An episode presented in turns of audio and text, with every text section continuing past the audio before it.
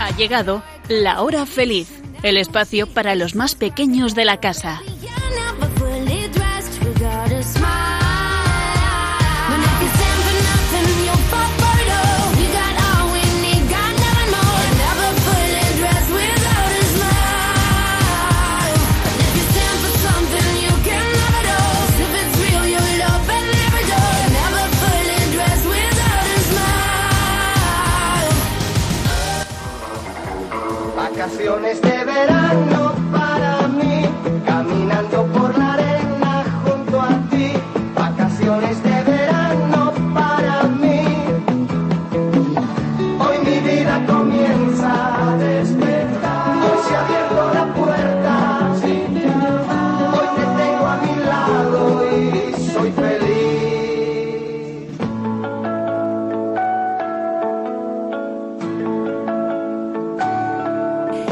Muy buenas tardes, amiguitos de la hora feliz. Hoy comenzamos con esta canción que seguro, seguro les suena a vuestros padres y abuelos porque se oía mucho cuando llegaba el verano. El grupo de música se llama Fórmula Quinta y de esta manera comenzamos el programa de hoy porque ya es verano y ya estáis de vacaciones. ¿A que sí, amiguitos? Bueno, ¿qué tal? ¿Lleváis esos primeros días de vacaciones? ¿Habéis dormido un poquito más? ¿Habéis jugado? ¿Nadado en la piscina? ¿Visitado algún lugar interesante? ¿Estáis preparando la maleta para iros a lo mejor de campamento? Muchas preguntas. Y ya me responderéis cuando queráis. Si no, nos escribís aquí a, a Radio María, a la hora feliz 2, y estaremos encantados de leer lo que habéis estado haciendo en estos primeros días de, de- de vacaciones. Bueno, mucho tiempo libre seguro que estáis eh, teniendo, muchas cosas por hacer, ¿verdad, chicas? Muy buenas tardes, Elena. Hola. ¿Cómo estás, Blanca? Muy bien. ¿Y tú, Nuria? Bastante bien. ¿Y qué tal, Sonia? Genial. Bueno, contadnos, vosotras, ¿qué tal lleváis estos primeros días de vacaciones? Muy bien. De relax. Totalmente, ¿no? Lo mejor. Qué bien, esos son las vacaciones para descansar, disfrutar y pasarlo bien. Bueno, pues gracias chicas por estar aquí en lugar de estar en la piscina o con los amigos o mm, ahí dándos un chapuzón. Bueno, pero seguro que nos vamos a divertir mucho y a conocer cosas muy interesantes. Vamos con el sumario.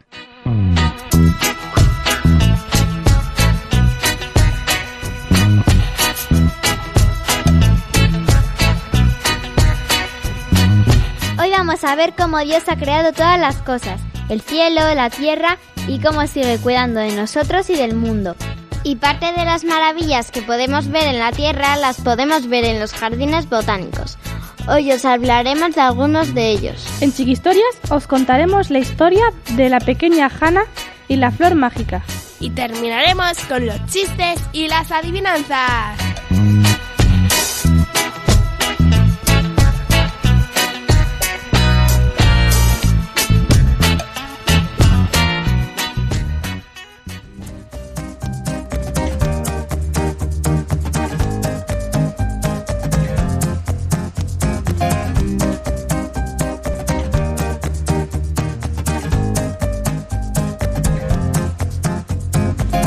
Dios no manda cosas imposibles, sino que te enseña a que hagas cuanto puedas y a que pidas lo que no puedas. San Agustín.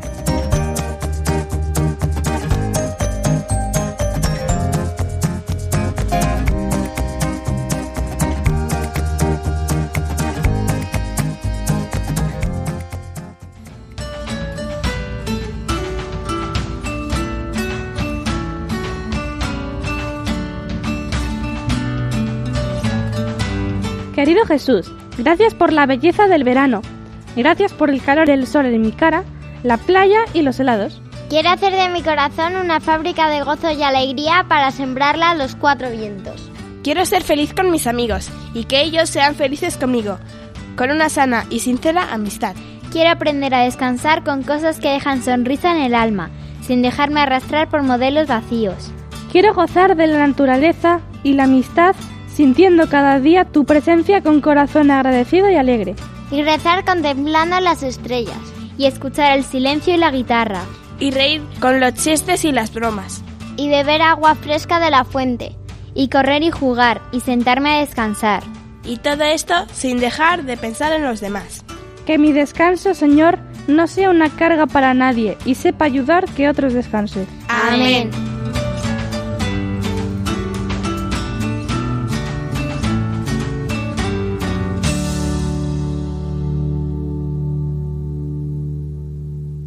Preciosa oración que nos invita a tener siempre presente a Jesús cada día en nuestra vida.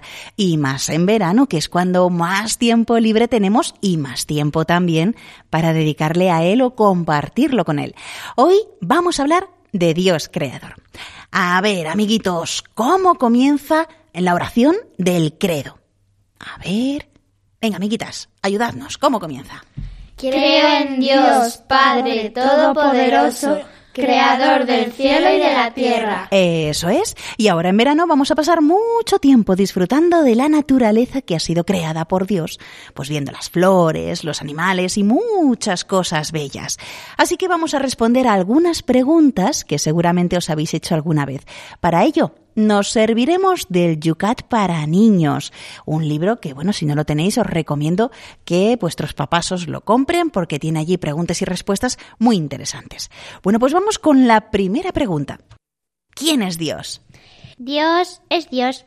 Hombre, claro, eso ya sabemos que Dios es Dios, pero cuéntanos algo más. Él está en todos sitios, arriba y abajo, ayer y mañana, sin principio y sin fin. Dios ya estaba ahí, cuando aún no existía ni una mota de polvo. Y seguirá existiendo también cuando ya ni exista el mundo. Todas las cosas buenas que hay en el mundo proceden de Dios, porque Dios es amor. Eso es. Bueno, por cierto, a ver, esto es una especie como de chiste o historia, digamos. Mirar, un joven se acercó a un sabio y le dijo, le doy 100 euros si me dice dónde vive Dios. Y el sabio respondió, y yo le doy 200 euros si me dice dónde no está.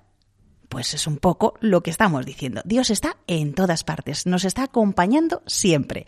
Siguiente pregunta. A ver, Blanca, ¿qué puede hacer Dios y cómo de poderoso es? Dios tiene el poder sobre todas las cosas. ¿Y qué más? Toda la creación existe porque Dios lo quiere y porque la mantiene con vida. El tiempo y el espacio, el cielo y la tierra, el universo y las estrellas, los ángeles, las personas y los animales.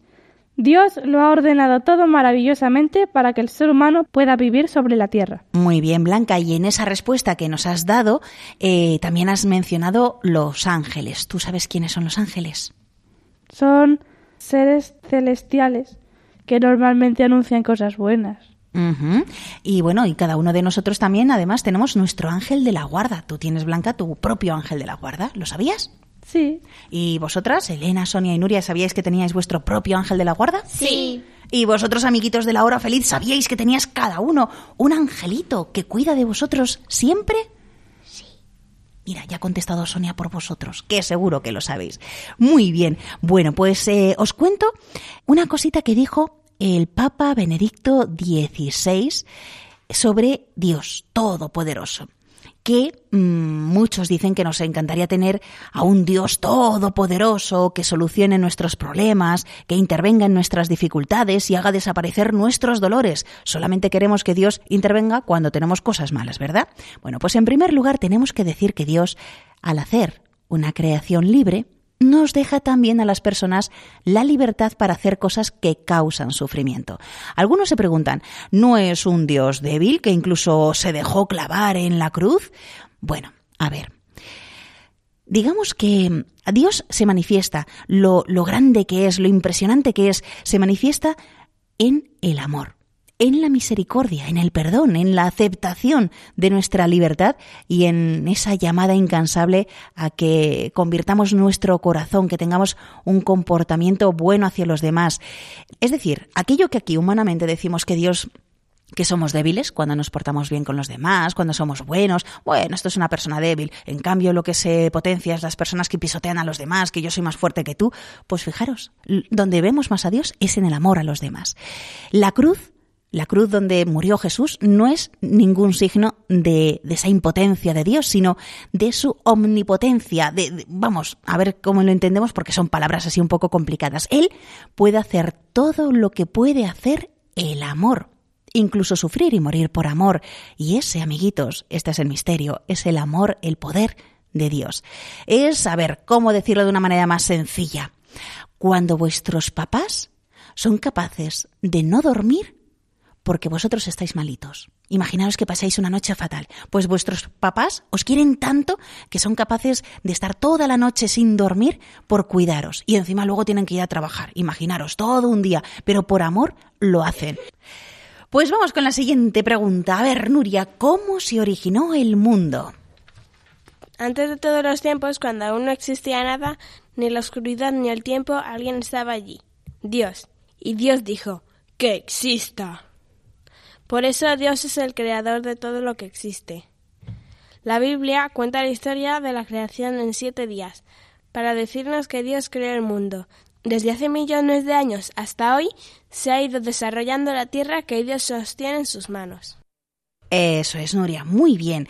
Siguiente pregunta, Sonia. ¿Qué es lo que diferencia a las personas de todos los otros seres creados por Dios? A ver, cuéntanos. Pues que es que Dios ama todo lo que ha hecho, también a los animales. Pero Dios ha regalado a las personas algo muy especial. Dios les ha dado la tierra a los seres humanos para que la cultiven y la protejan. Cuéntanos más cosas, Sonia. Pues que es que las piedras no pueden sentir nada. Los animales siguen sus instintos, pero las personas podemos pensar, podemos sentir, llorar, reír y ser responsables de nuestros actos. Solo el ser humano es libre. Podemos elegir entre el bien y el mal. Incluso las personas y Dios pueden ser amigos. Claro que sí, y eso es lo que aquí en La Hora Feliz os decimos muchas veces, que nos gusta ser amigos de Jesús, amigos de Dios y amigos del Espíritu Santo, de los tres. Bueno, eh, es importante que sepáis que no somos el producto, eh, digamos, casual y que no sin sentido de la evolución, porque cada uno de nosotros es el fruto de un pensamiento de Dios. Cada uno, amiguitos, cada uno no es hecho así a la ligera, no, no, es es deseado, cada uno es querido y cada uno es necesitado. Y todo porque Dios nos ama por encima de todo. Bueno, Blanca, y cuéntanos qué podemos responder a aquellos que se preguntan ¿para qué estoy yo en el mundo? Hay una cita de John Henry Newman que a lo mejor nos puede ayudar. Yo estoy llamado para hacer algo o ser alguien para lo que nadie más está llamado. Yo tengo un lugar en el plan de Dios sobre la tierra que ninguna otra persona tiene. Da igual que sea rico o pobre, despreciado o alabado por la gente. Dios me conoce y me llama por mi nombre. Eso es, esa respuesta del beato John Henry Newman, que fue un gran sabio y cardenal inglés, nos puede servir para contestar a esta pregunta, ¿para qué estoy yo en el mundo? Elena, vamos a ver, ¿y por qué llamamos a Dios Padre? Llamamos a Dios Padre porque nos hemos convertido en sus hijos a través del bautismo. Jesús, el Hijo de Dios, también nos inculcó que llamáramos a Dios Padre. Eso es cuando decía Abba, Papa, Papaito, en el Padre Nuestro, ¿verdad? Y os voy a contar una historia muy bonita que puede ser esa confianza que nosotros tenemos que tener en Dios Padre, que es el Padre que nos quiere mucho. Mirar, en lo alto, por la encima de- del mercado, un funambulista realizaba los ejercicios más arriesgados. Finalmente le preguntó a toda la gente que estaba allí, ¿quién me deja que lo lleve en carretilla sobre el abismo? ¿Sabéis que los funambulistas, sabéis quiénes son?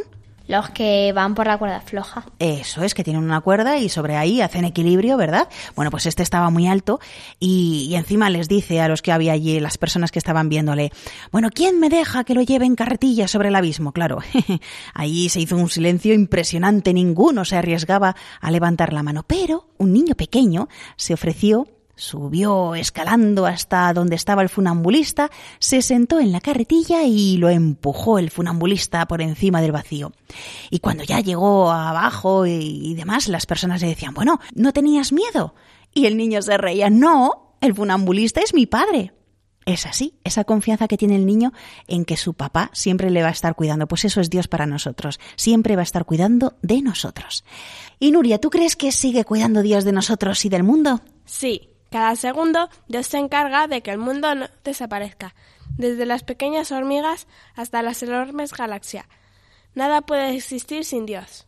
Dios no es como un relojero que construye un reloj complicadísimo para luego desentenderse de él. Todo lo contrario. Él incluso vino al mundo. Dios se hizo hombre. Y hoy tampoco está Dios lejos de mí. Y Él me ve y me escucha cada vez que lo llamo. Bueno, Dios, amiguitos, siempre cuida, cuida de cada uno de nosotros, de uno en uno. Dices, bueno, ya con tanta gente se va, es Dios, puede con todo, ¿vale? Y, y también nos decía el Papa Benedicto XVI, Dios no me ha abandonado ni me ha perdido en medio del universo ni en medio de una sociedad cada vez más confusa. Él me cuida, no es un Dios distante al que no le importa mi vida. Así que amiguitos, este es Dios Padre, este es un Dios muy bueno, que nos quiere muchísimo y que está muy pendiente de cada uno de nosotros. Sonia, mm, a ver, respóndenos a esta pregunta. ¿Dios dirige mi vida? Sí, Dios te muestra el camino y te ayuda para que vayas hacia él, pero tú eres libre. Dios no te controla como si fueses un robot teledirigido. Dios te ha regalado la libertad para que tú mismo te decidas por Él y por hacer el bien. Y para que esto sea más fácil, Él se hace presente en tu vida. Dios habla a través de tu conciencia. Se manifiesta también a través de las personas que te ayudan, pero también a través de las vivencias bonitas o de las experiencias dolorosas. Y para eso también es muy importante abrir los oídos y el corazón para poder escuchar a Dios. Sobre esto, a ver, Elena, ayúdanos a responder una pregunta. ¿Cómo me doy cuenta de que he hecho el bien o he hecho el mal? Existe una voz interior que te dice que es correcto hacer cosas buenas y que te ayuda a diferenciarlas de las cosas malas. Podemos oír el eco de la voz de Dios en nuestra conciencia. Eso es.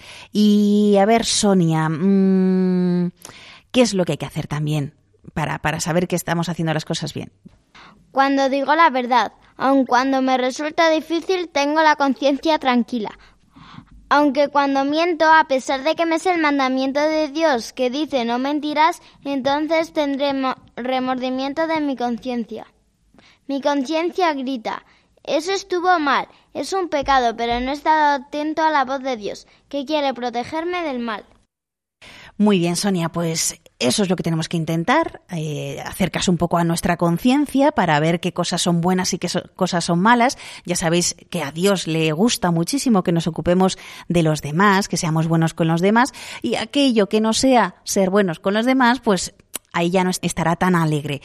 Amiguitos, hay que amar muchísimo a Dios y amar muchísimo a los demás, como Él nos dijo, amarás a Dios sobre todas las cosas y al prójimo como a ti mismo. Así que hay que, hay que intentar ser lo mejores posibles en este mundo y hacer el bien, todo el bien que sea posible. Pues bien, amiguitos, ya hemos respondido algunas de estas dudas que a lo mejor teníais sobre Dios y, y, bueno, hay que aprovechar este verano para valorar y dar gracias a Dios por tantas cosas bellas que ha hecho, incluidos cada uno de nosotros.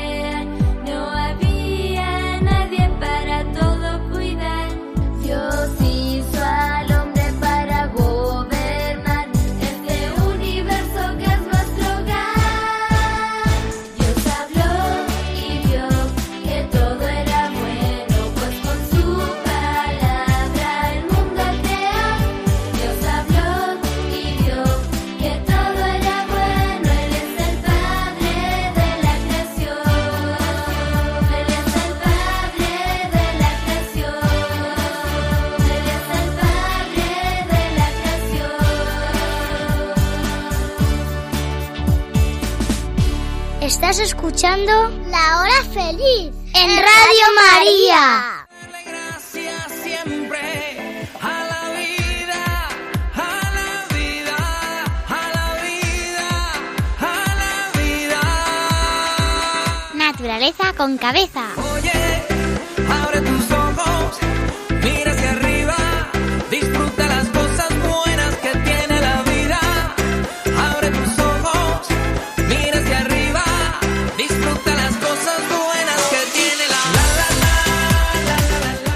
bien, amiguitos, vamos con esta sección de la hora feliz y puede que donde viváis haya un jardín botánico que ya hayáis visitado, pero si no lo habéis hecho, todavía podéis aprovechar estos días para visitar el de vuestra ciudad o alguno cercano al lugar donde estéis disfrutando de vuestras vacaciones. Un jardín botánico es un tipo de jardín que está destinado al estudio, a la conservación y a la divulgación de la diversidad de las especies vegetales. Bueno, y también os cuento que algunos jardines se dedican solo a ciertos tipos de vegetación, pero la mayoría muestra diferentes especies eh, que hay alrededor del mundo. Hoy nuestras grandes colaboradoras, amiguitos, nos van a hablar de algunos de ellos. Y vamos a empezar con Sonia, que hoy nos va a hablar del Jardín Botánico de Padua. Pero Sonia, ¿por qué has elegido este jardín? porque es el jardín botánico más antiguo del mundo que sigue en su ubicación original. Se creó en 1545 como un jardín de plantas medicinales propiedad de la Facultad de Medicina de la Universidad de Padua. Fue construido en los terrenos de un monasterio benedictino donde se cultivaban plantas medicinales. Está ubicado en el centro de la ciudad, entre las basílicas de San Antonio y la de Santa Justina. Por su belleza y por su importancia como ejemplo para otros jardines en el mundo, el Jardín Botánico de Padua es Patrimonio de la Humanidad por la UNESCO desde 1997 y se justificó diciendo que el Jardín Botánico de Padua está en el origen de todos los jardines botánicos del mundo y representa la cuna de la ciencia, de los intercambios científicos y de la comprensión y de las relaciones entre la naturaleza y cultura. Gracias a la creación de este jardín, los estudiantes de medicina podrían reconocer con facilidad y seguridad las auténticas plantas medicinales. Manteniendo su estructura original, el jardín se enriqueció a lo largo de los años cada vez con un mayor número de plantas provenientes de todos los rincones del mundo. Hoy se cuentan unas 7.000 plantas de 3.500 especies. Alberga plantas insectívoras, plantas medicinales, plantas venenosas y plantas introducidas por primera vez en Italia. En el jardín se han reconstruido cinco ambientes naturales donde se cultivan las plantas que los caracterizan. La maquia mediterránea, el jardín alpino, el ambiente de agua dulce cuyos estanques se alimentan con aguas de un manantial termal, las plantas suculentas o grasas y el invernadero tropical de las orquídeas. Dos avenidas orientadas a los cuatro puntos cardinales dividen el cuadrado en cuatro cuadrados más pequeños, subdivididos a su vez en otros cuadrados. En 1704 las cuatro puertas fueron construidas y poco después el muro de alrededor fue coronado con una balaustrada de piedra blanca. En la primera mitad del siglo XIX se realizaron los invernaderos y el teatro botánico. Uno de los invernaderos aún mantiene sus originales arcos y columnas de hierro. Ahora en él podrás encontrar muchas plantas raras, además de la antigua biblioteca y las colecciones de botánica de la Universidad de Padua. Algo muy curioso es que la planta más antigua del Jardín Botánico de Padua se remonta al 1585. Se trata de una palma de San Pedro, conocida como la palma de Guede, porque esta planta inspiró a este escritor alemán en una visita a Padua durante el mes de septiembre de 1786. Otra curiosidad es que en el Jardín Botánico de Padua hay un itinerario adecuado para las personas ciegas o con poca visión. Muy bien, Sonia, pues ya sabemos que el Jardín Botánico de Padua es el más antiguo. Y Blanca nos va a hablar del Jardín Botánico de Madrid. Lo primero que hay que saber de este jardín botánico es que es un centro de investigaciones científicas. Tiene más de 6.000 tipos de plantas y un herbario que tiene más de un millón de ejemplares, que lo hace el mayor herbario de toda España y uno de los más importantes de Europa. Aunque todas estas plantas no se sacan del jardín de tu casa, sino de toda la península, de Iberoamérica e incluso intercambios de plantas con herbarios de otros lugares.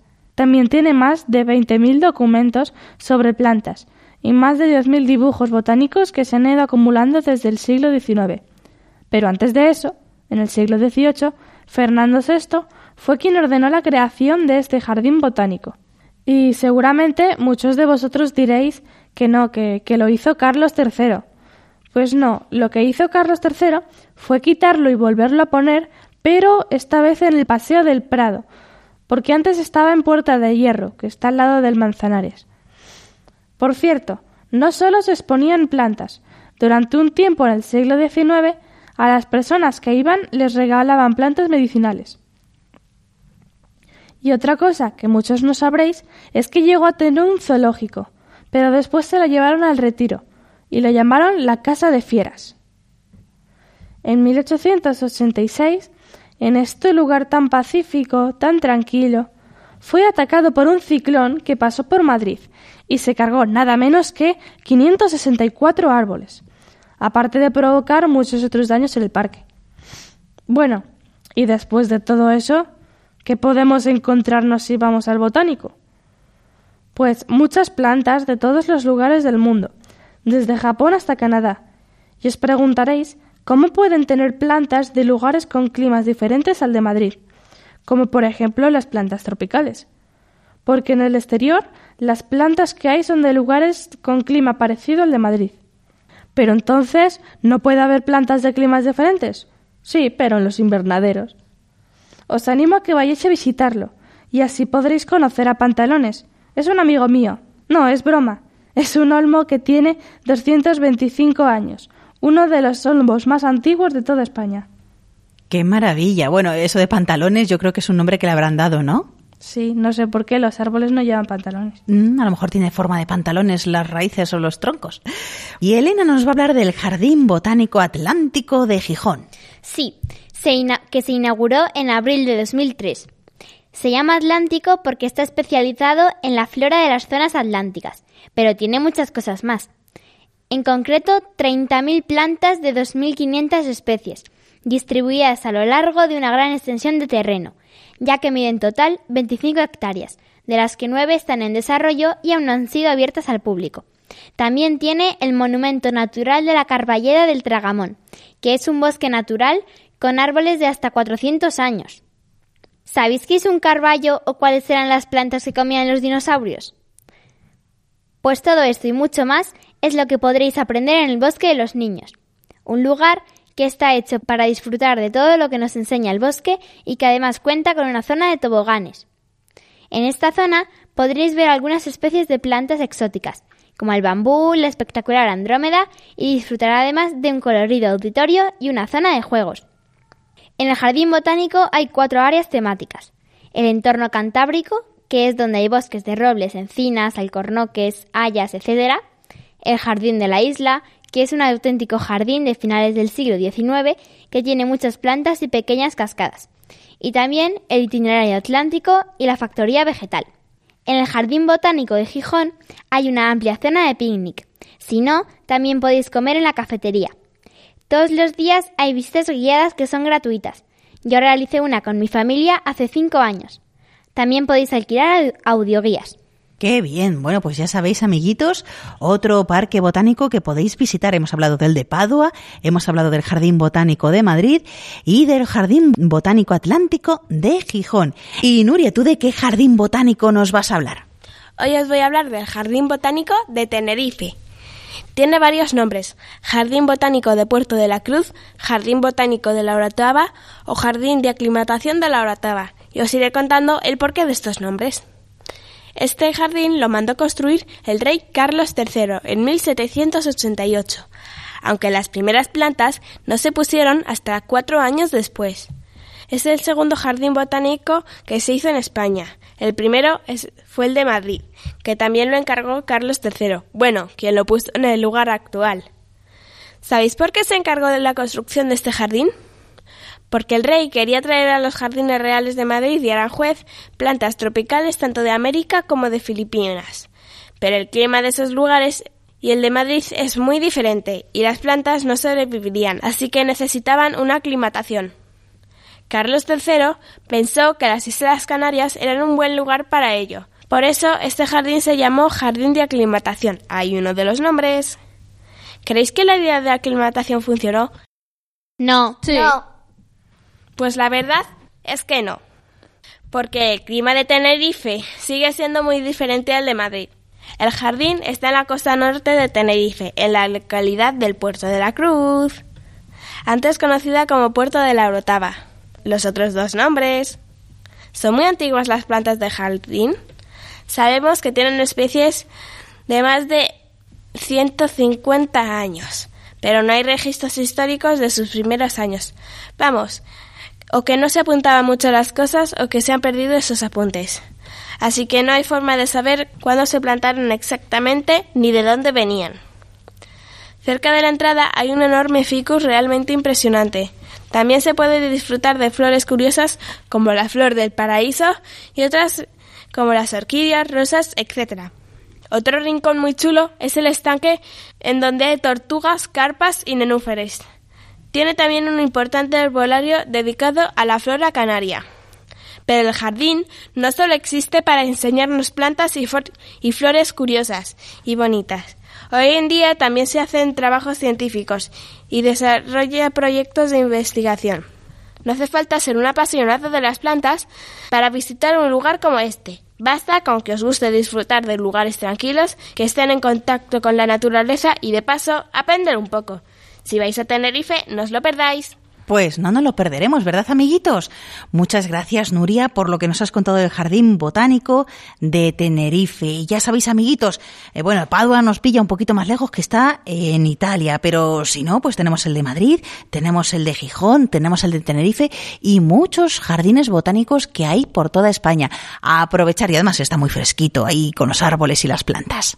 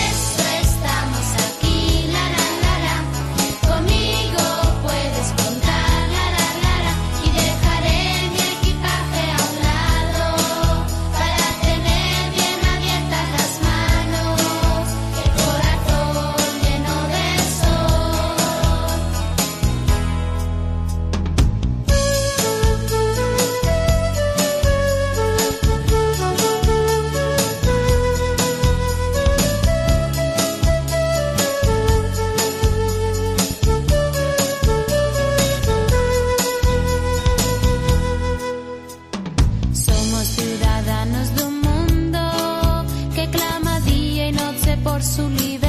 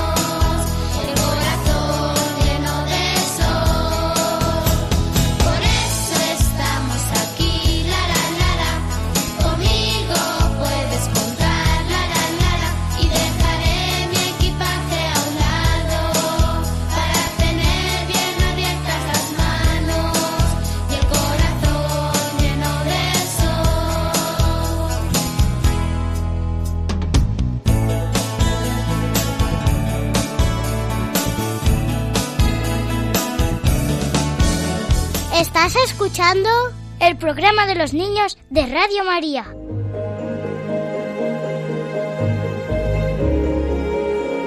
Chiqui Historias.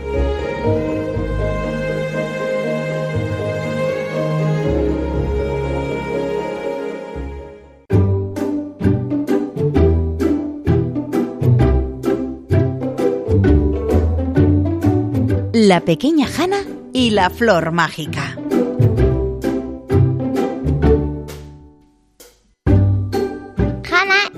Pequeña mariposa que vivía en un precioso bosque. Y era muy feliz volando entre las flores, disfrutando de la belleza de sus colores y saltando de una a otra, envuelta por sus maravillosos aromas. A Hannah le encantaba subir muy alto, para que los rayos de sol calentaran su cuerpo y su luz mostrase sus bellas alas de colores con sus destellos, para luego bajar y posarse en el césped que le hacía cosquillas mientras se mecía con el leve viento. Lo que también le encantaba a Hannah era jugar con sus amigas, contarles cuentos e historias que les hacían reír. Todas las noches, antes de acostarse, una nueva aventura salía de la imaginación de la pequeña. Hannah era divertida, amable y sonriente, y todas las demás mariposas adoraban pasar su tiempo con ella.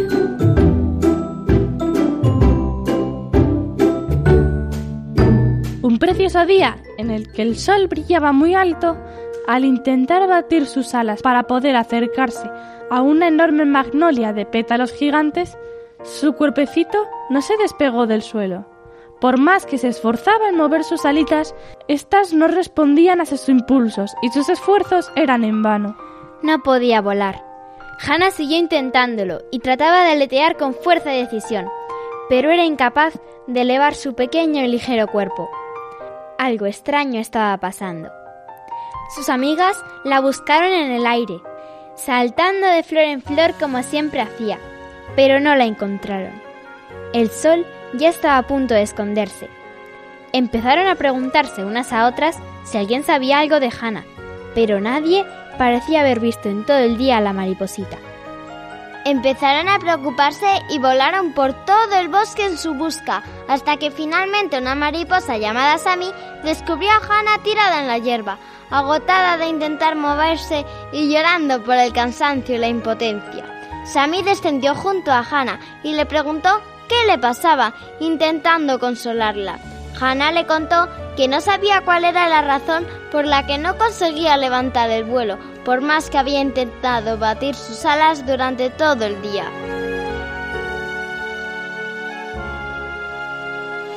El sol se había puesto ya y la luna estaba empezando a mostrar sus primeros rayos, iluminando la noche en la oscuridad.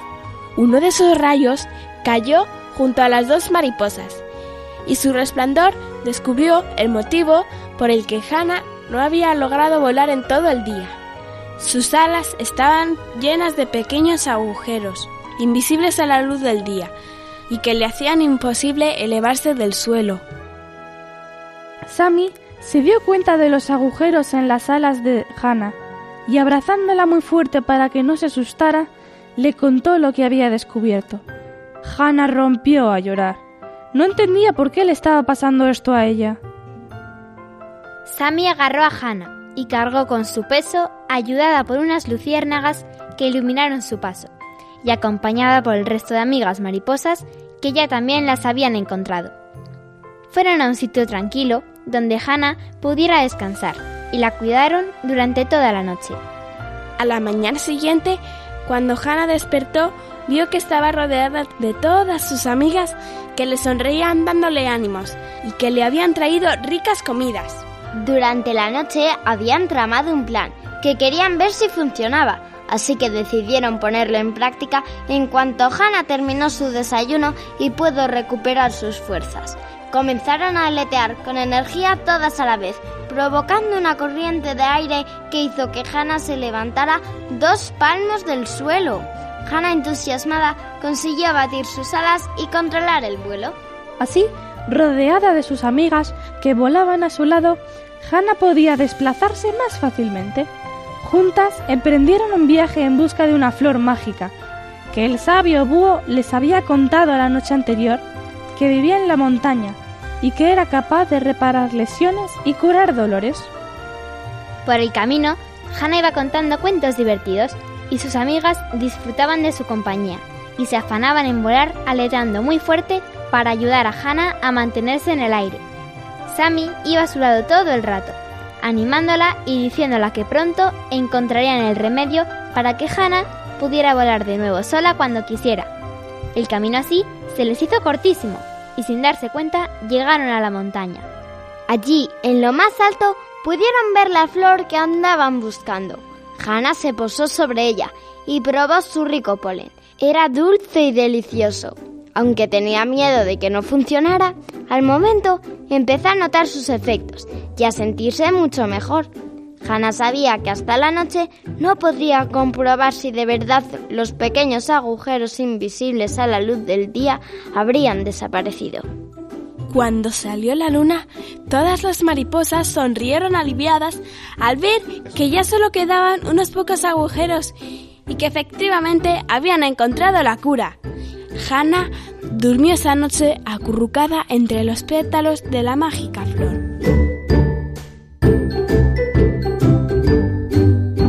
Con los primeros rayos de sol, Hannah probó a volar sola. Quería hacerlo antes de que se despertaran las demás para sorprenderlas. Comenzó a mover lentamente sus alas y se notó ligera. Su cuerpo empezó a ascender poco a poco y Hannah se elevó por los aires, girando y bailando llena de alegría. Sus risas despertaron a las demás, que abriendo sus ojillos divisaron a la más feliz de las mariposas, que hacía piruetas en el aire mientras reía y gritaba de emoción. Sammy se unió a su danza, seguida de todas las demás, felices de haber ayudado a Hannah y de verla recuperada de nuevo.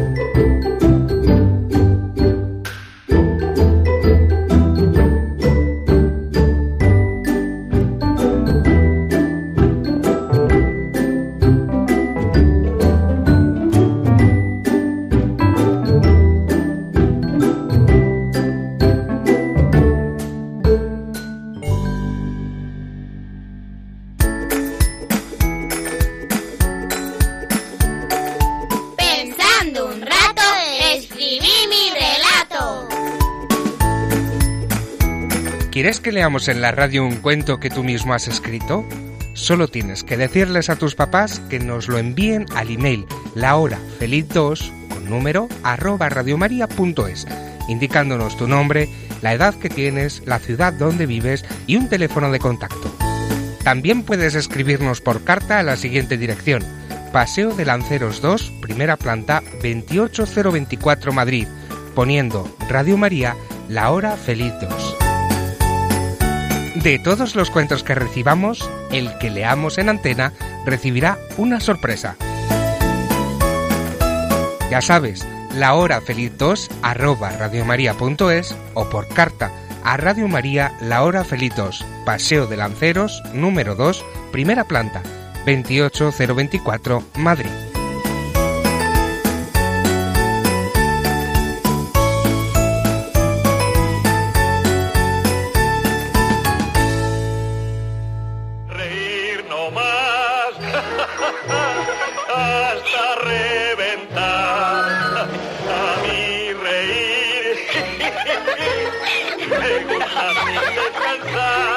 ¡Chistenanzas! Humor me da el más y más reír. No tiene ninguna gracia. Buen humor, más buen humor me da a mí.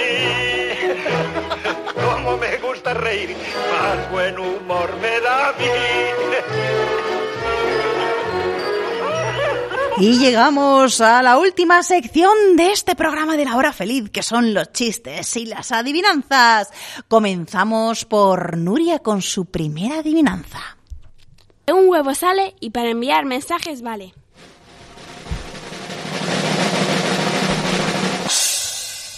A ver qué puede ser, Sonia. ¿La paloma? Sí. Muy bien, Sonia, tu adivinanza. Yo me creo y opino que el árbol adivino.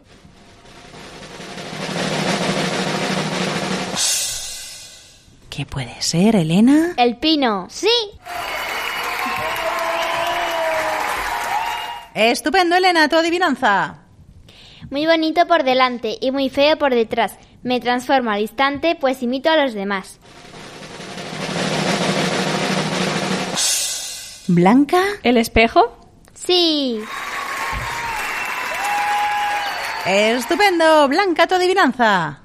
Caprichosos de ortografía. Estando siempre encima, unas veces se me ve y otras estoy escondida. A ver, Sonia. La tilde. Sí. Estupendo, qué rápido. Sonia, tu segunda adivinanza. Yo con mi piel de tono azul salí a pasear con un rojo y juntos vimos nacer a una flor por puro antojo.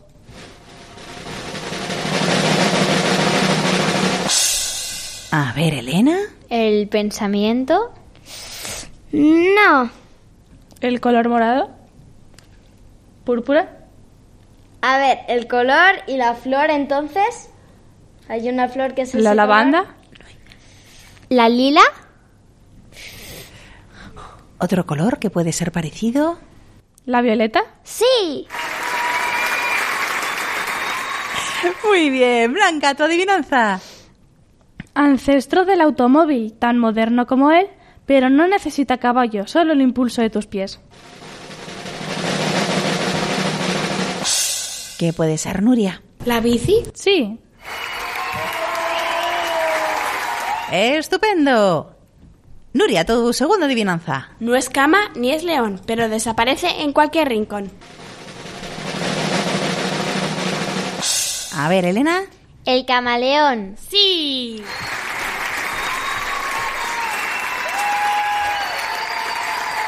Estupendo. Vamos ya con la última adivinanza, Elena. Pasa el Ebro por mi puerta y mi canción lleva al mar. Aquí apareció la Virgen en lo alto de un pilar. Venga, venga, decirlas a la vez. Zaragoza. Sí. ¡Bien! Esa preciosa tierra, sí señor, pues vamos con los chistes. Y comenzamos con Sonia, adelante. Un niño se pierde en un museo y le pregunta a un guardia, Oiga, ¿ha visto una madre sin un niño como yo? Nuria, tu chiste. Jaimito va a un safari y contrata a un guía. Estando en plena selva, aparece un tigre y el guía sale corriendo. Entonces Jaimito le grita, ¡Espera, espera! Y el guía le responde, ¡No espera, es tigre! Blanca, tu chiste. Mamá, ¿hay gelatina? Pues hijo, que yo sepa, solo existe la y latina, pero la gelatina ya no sé. Elena. ¿Tú qué querías ser de pequeña? Yo quería ser nadie, porque siempre me decían que nadie es perfecto. Sonia, tu segundo chiste. A ver, Juanito, dime una palabra que tenga cinco oyes. Buf, eso es dificilísimo. Muy bien, Jaimito, muy bien. Nuria. Mamá, mamá, ¿qué haces con los ojos cerrados delante del ordenador? Es que el ordenador me ha pedido que cierre las pestañas. Blanca, tu segundo chiste. Papá, me ha picado un mosquito. Pues mátalo. No, que lleva mi sangre. Y Elena, tu segundo chiste. Capitán, capitán, nos hundimos. Pero si este es un submarino. Qué bien, bueno, con estas risas nos vamos despidiendo ya, amiguitos, y espero que lo hayáis pasado muy bien y os haya parecido interesante todo lo que hemos contado sobre Dios, que es el creador de cielo y tierra y que sigue cuidando de cada uno de nosotros.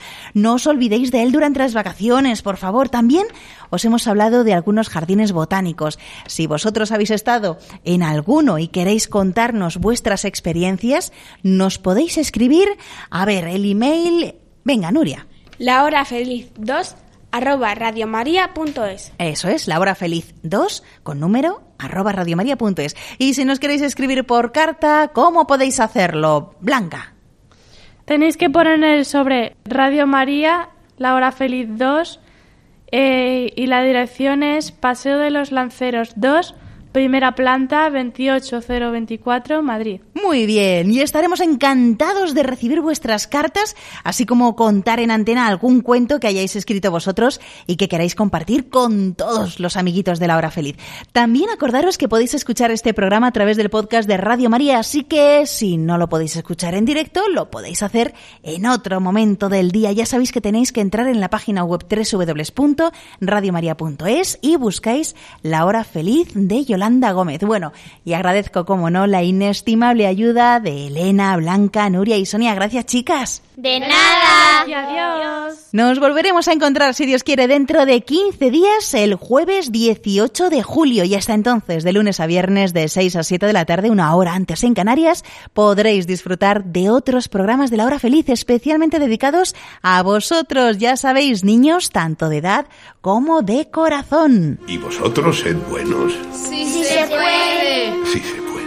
Un fuerte abrazo para todos y ser felices.